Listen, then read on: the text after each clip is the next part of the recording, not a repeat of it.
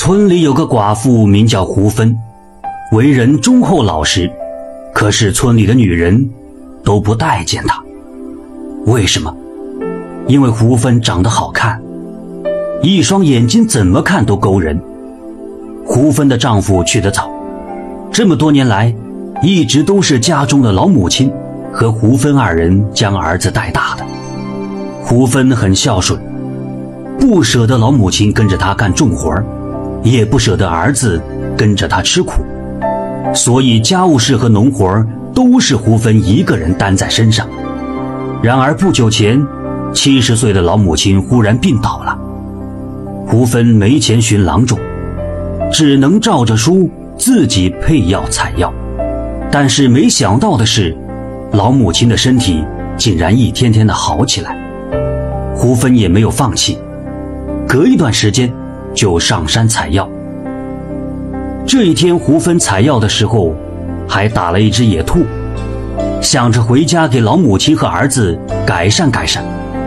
可是没想到，刚到家门口，就看到了张大娘。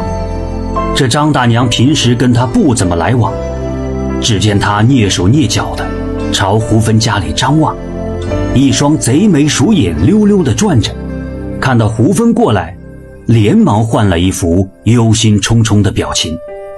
只见他皱着眉头，朝胡芬这边走过来。“哎呦，小芬呐，不好啦，你娘她没了！”一听这话，胡芬愣在了原地。怎么可能呢？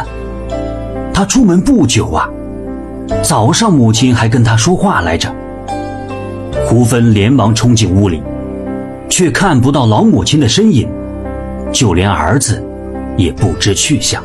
这时，张大娘说了：“胡芬呐，快跟我来吧，你娘啊，她在山脚下，还等着你去看最后一眼呢。”在路上，胡芬知道了真相，原来母亲担心她的安危，到山上去找她。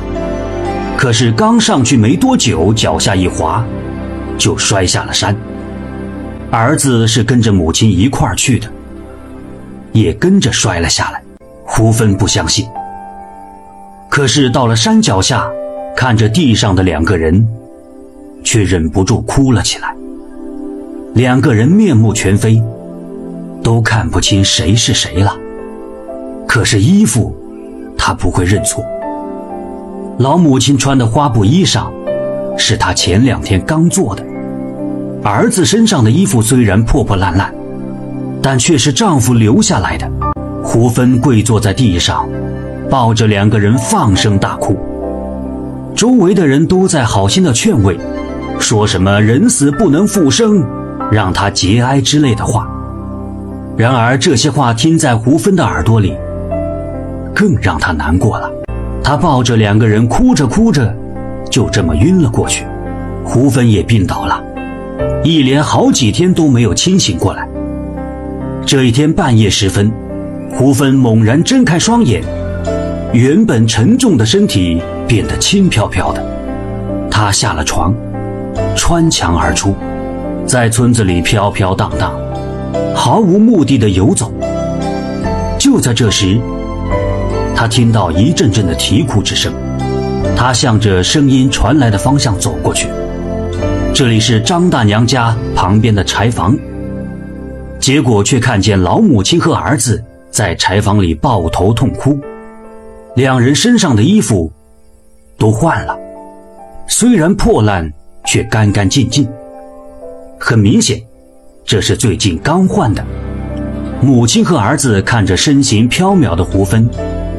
更是痛哭不已，胡芬连忙问道：“娘，究竟发生了什么事情？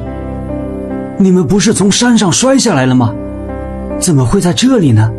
老母亲抹了把眼泪：“哎呀，好媳妇儿，先前张大娘跟我说你从山上掉下来了，我还不信，没想到媳妇儿你还真 ……”